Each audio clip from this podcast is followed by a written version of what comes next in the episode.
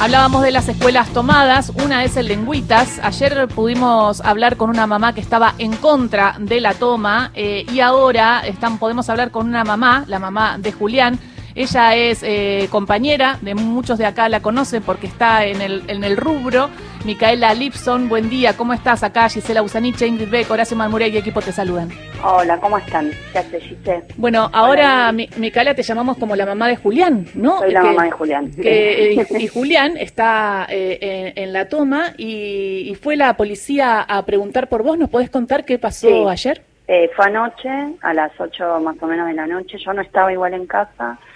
Eh, me llamó una vecina para decirme que la policía estaba en casa. Obviamente me asusté. Lo primero que pensé es pasó algo en la toma, obviamente.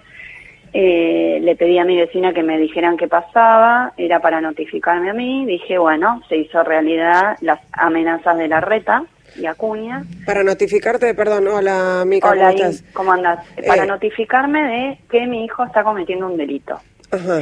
eh, que obviamente no es tal, pero nada, esa es, digamos, la, la notificación que está eh, eh, incumpliendo. De hecho, hoy hablé con un abogado, me, me leyeron en el acta de notificación el inciso número 65, que él me dijo, ese inciso no es, de hecho, el, el inciso que, que, que tendrían que haberte leído, porque ese es para permanencia en boliches y bares, no tiene nada que ver con los colegios. Mm.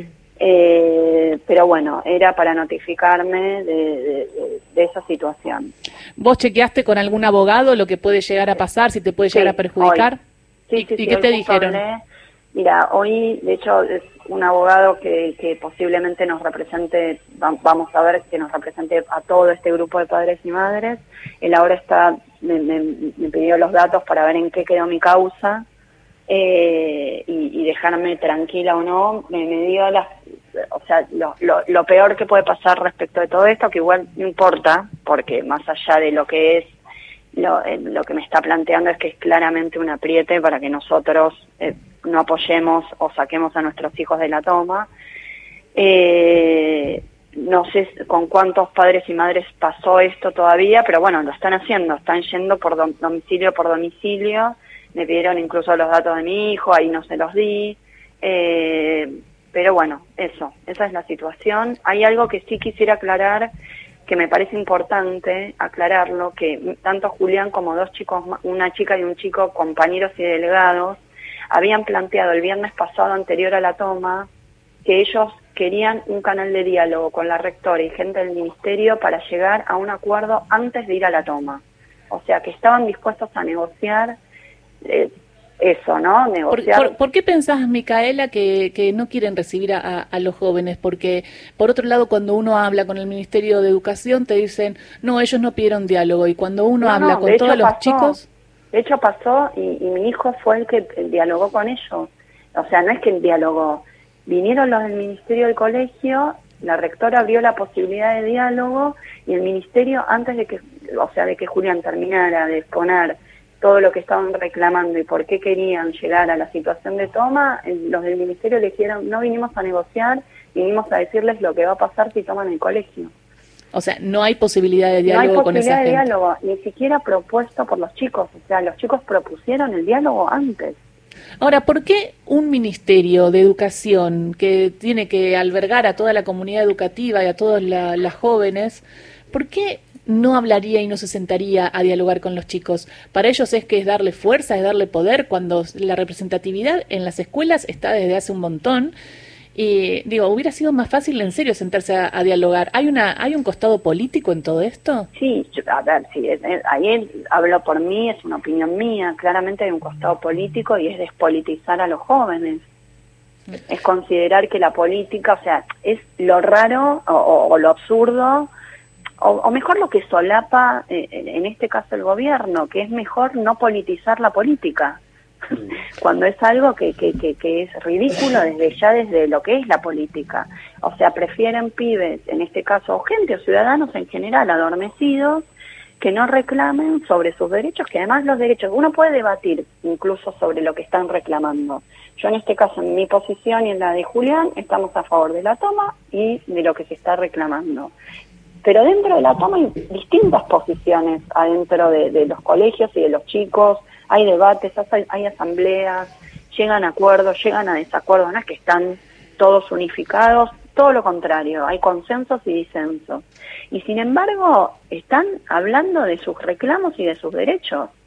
Y, y, no reclaman mucho, ¿eh? reclaman alimentos, o sea, una vianda, vianda potable. mejor, ¿y qué más? Una vianda potable y que las pasantías no sean eh, eh, pasantías, no sé cómo expresarlo, a piachere, digamos, que, que lo manden a cualquier lado, que no tengan que ver con sus orientaciones, obviamente que sean pagas, pero incluso si decimos, bueno, no son pagas, que por lo menos tengan que ver con sus intereses. Y eso me parece muy lógico, ¿no? Digo, si vos estás estudiando artes, bueno, anda a hacer una pasantía que tenga que ver con el arte. Si vos estás estudiando en una técnica, anda a, hacer algo que tenga que ver con la técnica. Exacto. Micaela, eh, Horacio Marmolek te saluda. dos cuestiones. Una, la primera, este, dijo la ministra Soledad Acuña que todas estas tomas están gestionadas desde un manual kirchnerista que ha sido dado a los alumnos. ¿Vos se lo viste a tu hijo? No, de hecho mi hijo no es kirchnerista. Bien. pero, pero igual, más allá de eso, incluso si fuese así, incluso si fuese así, la solución a eso no es mandar a la policía. Mm. Incluso si esto fuese maniobrado por las mentes perversas del peor kirchnerismo posible, la solución no es reprimir y mandar a la policía. Mica, te quiero preguntar cómo es la cómo es la reacción en la comunidad de padres y madres, cómo cómo la están cómo la están llevando ahí eh, en relación con, sus, con, los, con los chicos y las chicas que están en la toma, ¿no? Mira, por suerte, bueno, hay distintos grupos. El grupo que apoyamos la toma, eh, estamos como bastante unificados en lo que hay que hacer. Eh, Juli volvió a casa, yo la verdad es que un poco me asusté, lograron lo que querían. Julián igual tenía que volver por otro motivo, pero, pero se volvió un poco más temprano y lo más posible igual es que vuelva a la toma. Mm. Y la verdad es que la posición es no sacar a los chicos de ahí, que están organizados, están protegidos, están cuidados, hay guardias de padres y madres permanentemente en la puerta, porque de hecho se quieren meter personas que no sabemos quiénes son, mm. con hoy fue un, un supuesto inspector de obra a ver no sé qué cosa dentro del colegio no lo dejaron pasar, obviamente, como fue en la costa que entró un supuesto plomero y les cortó la luz. Bueno, eh, están cuidados y la verdad es que adentro están protegidos. Entonces, eh, lo que se acordó en, dentro del grupo de padres y madres es eso, el apoyo a los chicos y que, y que no nos dejen, no nos atropellen y no nos den miedo. Por eso también ahora este abogado que, que que me recomendó Anita Correa, nos va a armar un, un, escrito y un audio como para que yo reenvíe a la comunidad de padres y madres para que nos organicemos y estemos más tranquilos respecto de, las consecuencias de todo esto. Ahí hay algo que, es interesante porque estamos hablando de escuelas públicas, bueno, cada, cada escuela tiene su composición, pero evidentemente cuando, digamos, amenazás con consecuencias económicas, no todos los padres están en las mismas condiciones económicas. Te pregunto, en, en, tu caso, lo que conoces, ahí debe haber gente que, que entrar a pagar plata o a tener que meterse en un abogado le debe romper la vida. Es, sí, es, nos rompe la vida y, si hay una, contra, una multa, perdón, también nos rompe la vida. Exacto. Y además por un derecho a expresar un reclamo, ¿no? Digo, estamos en eso. Y además eh, eso, nadie tiene, nadie merece esa vianda, que es un sándwich sin nada, un cacho de pan, te diría, y incluso en algunos lugares hasta dan media mandarina en vez de una mandarina. Entonces, o, pastel de arroz, ponele. Sin nada.